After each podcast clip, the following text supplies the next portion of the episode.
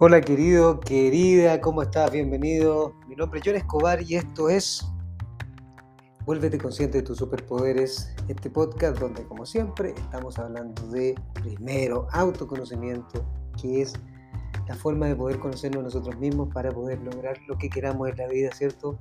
Aumentar nuestra confianza, conocer mucho más cuáles esos parámetros, esas ideas y todo lo que tenemos en nuestro interior. Así que bienvenido a este programa, a este podcast.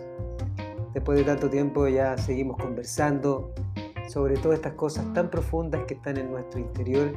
Hoy día te quiero hablar sobre una de las herramientas más potentes, más poderosas para conocernos a nosotros mismos, para poder liberarnos también de esas cargas que tenemos de poder conocernos para poder sanarnos y sanar nuestras heridas de la infancia.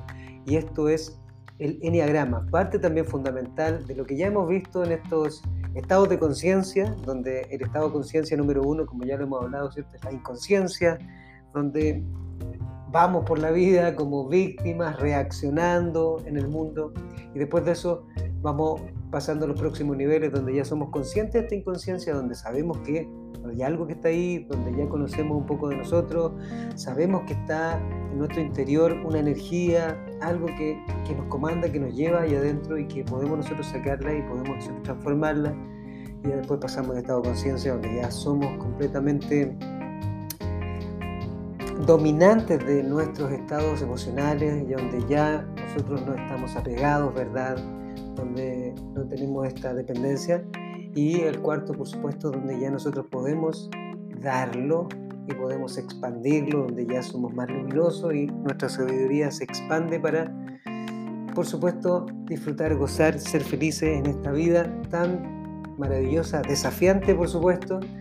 Y hoy día te quiero hablar sobre esta gran, gran herramienta, uno de los grandes de esto hoy en, el mundo se llama Borja Vilaseca, un gran maestro que claramente él no se cataloga como nada, como maestro, como nada, solamente como buscador y eso finalmente es lo que somos todos nosotros, buscadores, porque como todos los días es un día nuevo, todos los días estamos buscando algo diferente, algo nuevo, donde vamos a ir encontrando cosas. Entonces, esta gran herramienta, lo más maravilloso que yo soy de Chile y esta herramienta, uno de sus grandes maestros, precursores, el gran Claudio Naranjo, psiquiatra chileno, enfocado también en el área más espiritual, donde hacemos esta unión, este equilibrio, donde está la parte lógica de nosotros que ya hemos hablado, este hemisferio, ¿verdad? El hemisferio derecho, el hemisferio izquierdo, y esta unión finalmente, donde como nosotros nos vamos desde pequeños creando ciertas máscaras, ciertos personajes, cierta personalidad, personaje, persona, máscara,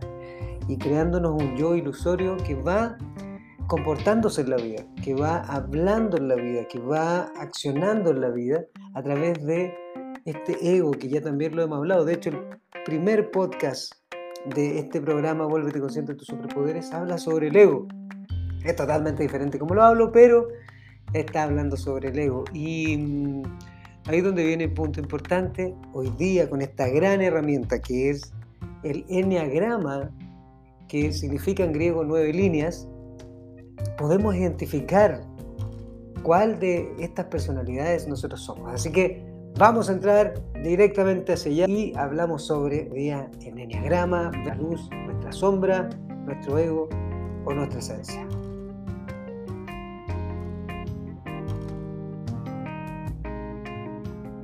Rápidamente vamos a hablar entonces sobre estos nuevos tipos de personalidades, ¿de dónde viene? Se sabe que este enneagrama, que es un símbolo que claramente parece un símbolo un poquito esotérico, algo un poco demoníaco, pero en realidad son solo nueve líneas que están conectadas entre ellas, donde tiene un triángulo al centro, donde está el 9, el 6 y el 3. Mira, y lógicamente o lógicamente, algo extraño lo que hablaba Nikola Tesla sobre esta, esta frecuencia, el, el 9, el 6 y el 3, que era algo que para una simbología sobre la energía también. Este también lo tiene el enneagrama y tiene nueve números, la verdad, nueve líneas que podrían ser colores, que podrían ser eh, animales, otros símbolos, da lo mismo, le pusieron un de 1 al 9 para poder entender un poco más de eso. ¿Qué es lo que hace esto? Es conocernos, conocer primero y entender que tenemos un lado luminoso y un lado de sombra. Y que nosotros desde pequeños hemos venido creando, desarrollando, aprendiendo, copiando, heredando ciertos sistemas.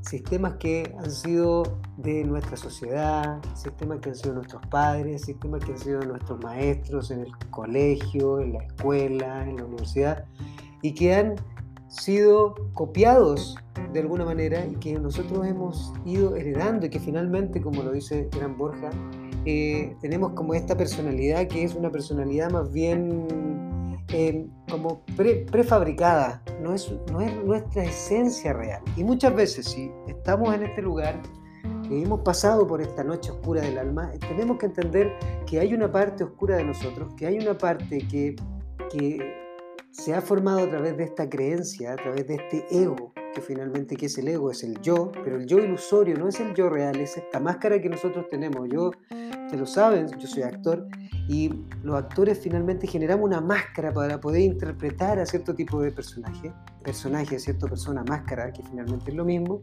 y por eso me hace tanto sentido y es algo tan maravilloso. Y desde ahí entender que hay nueve tipos de personalidades. Hay personalidades, ¿cierto? Somos todos totalmente diferentes, pero esto podría clasificar más o menos cuál es nuestro esqueleto y cuál es nuestro, mm, nuestro nuestra forma mental, psicológica de relacionarnos con el mundo. Y en estos nueve puntos hay algunos que nos van a hacer muchísimo sentido si es que te hace algún tipo de sentido algo. Y te voy a hablar de ¿Cuáles son estas heridas que tenemos? Hay unas heridas que nosotros tenemos y la gran herida que habla el Enneagrama y que habla también el autoconocimiento finalmente para conocernos a nosotros mismos es que cuando nacemos estamos unidos a nuestra madre a través de este cordón umbilical. Pero cuando uno sale de este cordón umbilical, cuando uno sale de la madre, inmediatamente viene esta desconexión. De hecho, hay una gran herida de nacimiento que yo he hablado ya de las heridas de la infancia pero esta gran herida de nacimiento es la herida que todos nosotros tenemos y de hecho, si tú lo ves, está en nuestro ombligo. El ombligo es esa gran herida que quedó y está marcada para toda nuestra vida. Si tú te miras, yo me estoy mirando mi ombligo, veo aquí que hay una conexión justamente en, en el centro de nosotros. Si te das cuenta, como es abajo, es arriba y está justo en el centro ahí, esa herida de nacimiento. Y hay nueve tipos de herida de nacimiento que ya vienen como preestablecido en nosotros un esqueleto mental. ¿sí? Y es una forma psicológica de interacción que ya lo traemos nosotros. Si tú te das cuenta, si tienes hermanos o si tienes hijos, vas a ver que tu hijo, aunque estén en la misma casa y a lo mejor tienen dos años de diferencia, que son más jóvenes a mí, pasó con mi hermano, piensan, actúan, sienten de formas totalmente diferentes y podrían estar dentro de este nuevo tipo de personalidades. La primera gran herida de nacimiento es una sensación, que es el número uno, de insuficiencia e imperfección. Una persona que viene con esta herida de nacimiento, que es la insuficiencia y la imperfección, siente que tiene que ser completamente perfecto a él que le llamamos el reformador, que quiere ser perfecto en la vida, que quiere que todo salga perfecto, que quiere todo esté ordenado, que quiere que esté todo pulcro, que quiere que esté todo muy bien. Y cuando, cuando las cosas no le resultan o cuando las cosas no son perfectas, entonces siente una energía. Este primero, que es el número uno, que es el, el uno, el nueve y el ocho, que son los viscerales, que nacen desde el fuego interior, no sé si tú serás un visceral, pero eso quiere decir que de repente la rabia puede comandarte, que, mm, que puede comandarte el descontrol incluso, que sale una fuerza y una energía desde tu estómago y que te hace actuar y que te hace reaccionar cuando estás en tu lado más egoísta, ¿cierto? Egoico. El ego, recuerda que viene desde el yo y que finalmente es una máscara que hemos desarrollado desde la infancia. Nos ha servido muchísimo éramos jóvenes, chicos. Por eso muchas veces actuamos de forma infantil porque seguimos actuando desde este ego que nos hace reaccionar, nos hace reactivos, nos hace víctimas de la vida y nos hace totalmente egocéntricos, inconscientes y actuando desde un piloto automático. Cuando uno lo logra ver y aceptar y se da cuenta que realmente uno puede transformarlo. Entonces el número uno, que es el visceral, y vamos a hablar de los tres viscerales, que es el 8, el 9 y el 1. El 1 es el, el rector se llama, que quiere que todo salga perfecto. Y si no sale perfecto, entonces siente una rabia enorme, una ira enorme. Y se descentra completamente. Y cuando se descentra, se descentra a la emoción. Y puede que se vuelva eh, muy melancólico, que se vuelva eh, muy hacia adentro y que quizá llore y que no quiera moverse y que necesita atención finalmente porque se, se centra el número 4, pero vamos a ir entrando en materia. El que quiere ser perfecto, quiere que todo salga perfecto, quiere que todo allá afuera también sea muy perfecto, tiene muchas expectativas también con las personas allá afuera, porque hace que esas personas que están allá afuera genera esta densidad, ¿verdad? Donde hay mucho poder y mucho control. Ese es el número uno y tiene una sensación que es su herida de nacimiento de insuficiencia e imperfección. No es perfecto y entonces tiene que actuar con una máscara egoica de la perfección y que todo salga perfecto, que todo salga perfecto y ese es un gran punto y importante. Esto es el número uno. El nueve, que también es un visceral, pero de manera totalmente diferente, es el visceral que es, se dice indolente, ¿no? Es el que tiene la, sensación de no ser bienvenido en la vida. ¿Cómo es esto de no ser bienvenido? De no sentir que su vida tiene un sentido, que su vida es algo importante, que finalmente no sintió desde que nació, que mm, no fue abrazado, que no fue querido, que finalmente pasó total y completamente desapercibido, que no se ve, una persona que no se ve. Y, puede tener mucha pereza, hacer ciertas cosas, de no querer moverse, no, no querer hacer algo, eh, no quiere entrar en ningún tipo de conflicto porque finalmente quiere pasar totalmente desapercibido, pero cuando se centra, el número 9, se centra hacia la vanidad completa, o sea, se centra hacia la emoción también y se descentra a sentirse completamente egocéntrico y, querer que, todo salga bien y querer que todo resulte y querer que finalmente ah, lo valoren y que observen lo que es y entonces puede causar muchísimo conflicto, se centra y se va a la parte totalmente emocional cuando es una persona muy visceral y es la pereza es nuestra personalidad. Número 9, un visceral. Vamos al 8, que es mío, es el mío, yo me acepto ahí. El que quiere tener control, el que quiere liderar, ¿cierto? Que es el desafiador o el líder, pero el desafiador también, estos tres de los viscerales, no le gusta que le llamen la atención, no le gusta que le digan qué hacer y finalmente va por la vida con esta reacción automática cuando está desde el ego, por supuesto. Puede ser muy confrontacional también. Él quiere tener el control constantemente porque tiene una sensación, yo tenía una sensación, tengo una sensación que es la que sigo trabajando de vulnerabilidad y de indefección, defensión, ¿sí? Que significa que soy indefenso frente a todo esto. Yo, a mí me pasó de muy pequeño también que sentí mucha vulnerabilidad porque me sentí un poco, no un poco, mucho, muy solo. Y que no era comprendido y también que desde esa sensación de estar constantemente protegiéndome y querer tomar el control constante para no ah, sentirme pasado a llevar, para no sentirme vulnerable, para no sentirme débil. Ese es el número 8. El 2, el 3 y el 4, que son los emocionales, esto es algo muy largo, lo voy a ver rápidamente. El 2 es emocional y es el que necesita amor. Está buscando constantemente amor, se llama el altruista. ¿Y eso qué quiere decir? que tiene una herida de nacimiento, que es la, la sensación de no ser digno. Por alguna razón viene con esa herida y entonces da, da, da, da, da, da, da, incluso a quienes no se lo piden, da y puede dar muchísimo, pero no hay altruismo emocional, entonces siempre lo pide y cuando se descentra puede ponerse un desafiador y quiere tener el control y va con todo hacia adelante porque se vuelve una persona muy visceral.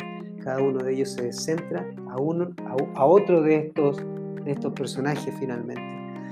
El 3, que es un ganador o el triunfador, es el que siempre necesita valoración, el que es narcisista finalmente, es el que tiene la sensación de no ser valioso en la vida y que siempre está mostrando sus triunfos, sus logros, lo que ha ganado. Atrás de eso se esconde una sensación de no ser valioso, una sensación de vacío, una sensación de que finalmente me hace ser muy vanidoso, pero estoy buscando que me quieran, que me valoren, que me encuentren increíble, porque tengo la sensación de no ser valioso.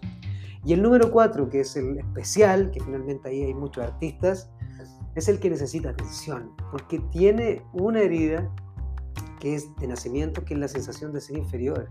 Y entonces, para no sentirse inferior, tiene que ser muy especial.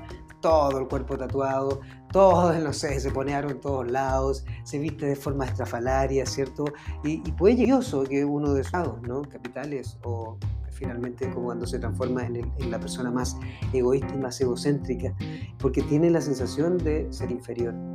Estos tres son los tres emocionales, el altruista, el triunfador y el especial. Entonces tenemos estos tres y nos quedan los otros tres, que serían los mentales. O sea, tenemos los viscerales, los emocionales y los mentales. Y los mentales, claramente los podrás ver, ¿no? Que tienen que ver con los contadores, que tienen que ver con los matemáticos, con los científicos, con los académicos, que finalmente son muy cabezas, que tienen muchísima información intelectual y por ende también les cuesta hacer ciertas cosas. Estamos hablando de la parte más egoica, pero cuando tienen un lado súper luminoso también, que es maravilloso, todos nosotros lo tenemos, pero muchas veces actuamos, y no muchas veces, la gran mayoría del tiempo estamos actuando a través del ego, de esta máscara, de no mostrarnos tal cual como somos porque tenemos mucho miedo de amor o a no ser suficiente, a no ser perfecto, a ser inferiores. El número 5, el 6 y el 7 son los mentales y ellos tienen, son diferentes entre sí, pero tienen algo que sí los lleva a lo que el 5, por ejemplo, el observador es el que teme mostrar sus sentimientos, no lo muestra. No muestra porque tiene una sensación de no ser capaz. Esa es su herida de nacimiento. Y no muestra sus sentimientos porque mostrar sus sentimientos sería ser vulnerable, sería ser débil, y está observando constantemente. De hecho, el observador observa constantemente y, y, se apega muchísimo a las cosas, se apega mucho a los demás, se apega mucho a todo lo que lo rodea, las cosas materiales y le cuesta mucho salir de ahí. ¿Por qué? Porque como está tan apegado, porque siente que no es capaz de hacer algo más, se queda mucho en el mismo lugar y, y puede llegar a ser muy dependiente emocional también. ¿Por qué? Porque tiene muchísimo, muchísimo miedo a mostrar sus sentimientos, tiene muchísimo miedo a dar pasos también, tiene muchísimo miedo a desapegarse de algo, a tomar decisiones, porque estos tres que son los mentales son, tienen algo muy parecido, pero tiene la sensación de no ser capaz de lograr ciertas cosas, por ende se queda siempre en los mismos lugares y, y eso lo lleva a sentirse también muy vacío, muy incapaz, muy inseguro y uh, como siempre está tratando de tener, porque la parte mental, ¿cierto? El que está, de los que está, son más egoístas, porque trabajan con, con la mente, siempre quieren tener más, más, más, más, más, pero nunca va a ser suficiente porque cuando trabajamos desde el ego, las cosas que nosotros queremos nunca van a ser suficientes.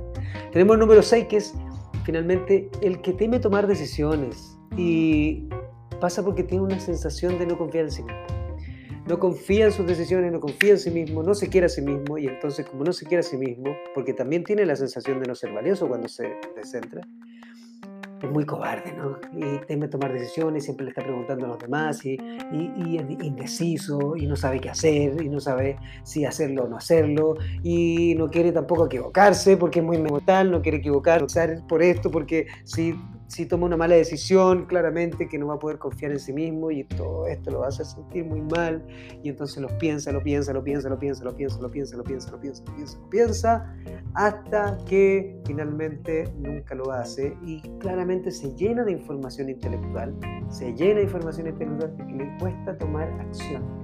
Entonces le cuesta tomar acción y no hace las cosas se queda, se queda, que la procrastinación es parte de sus palabras y por supuesto la cobardía. Estamos hablando de la parte egoica, donde estamos con esta sombra, con nuestro lado más oscuro. Y esto es lo que estamos hablando para ver si nos identificamos con alguno de ellos y nos hace algún tipo de sentido para poder conocernos más. Y claramente todo esto tiene una forma de poder liberarse. Y el número 7 es el que teme sufrir. Aquí está este gran personaje, ¿no? Que es el optimista finalmente porque él tiene una sensación de vacío e insatisfacción constante y por ende siempre está tapando sus vacíos, siempre, con algo externo, con la gula, con comer, con la alimentación, con cosas que le den mucho placer y por eso también tiene mucho que ver con el, el desafiador que es el 8, que soy yo, que tiene que ver con la lujuria, ¿no? Pero el 7 teme sufrir y entonces siempre son estas personas comediantes, muy graciosas, muy chistosas, que todo, todo, todo es una broma, todo es algo que, que hace afuera, que todo es, eh, risa, las cosas más, más, más difíciles y más complejas también son muy graciosas, no le toman el peso. ¿Por qué? Porque tienen tanto temor a sentirse insatisfechos, vacíos, de, sufrir, de, conectar con el dolor, que finalmente se vuelven personas que hacen solamente algo que les haga sentir placer. Y cuando no, no hacen nada. Y se templan también y se vuelven una persona que finalmente guarda sus sentimientos, no muestra lo que siente. Tienen también muchos miedos porque se destemplan al número 5, se descentran al número 5 y teme tanto sufrir que finalmente siempre es un optimista y podría ser un optimista y pensamiento positivo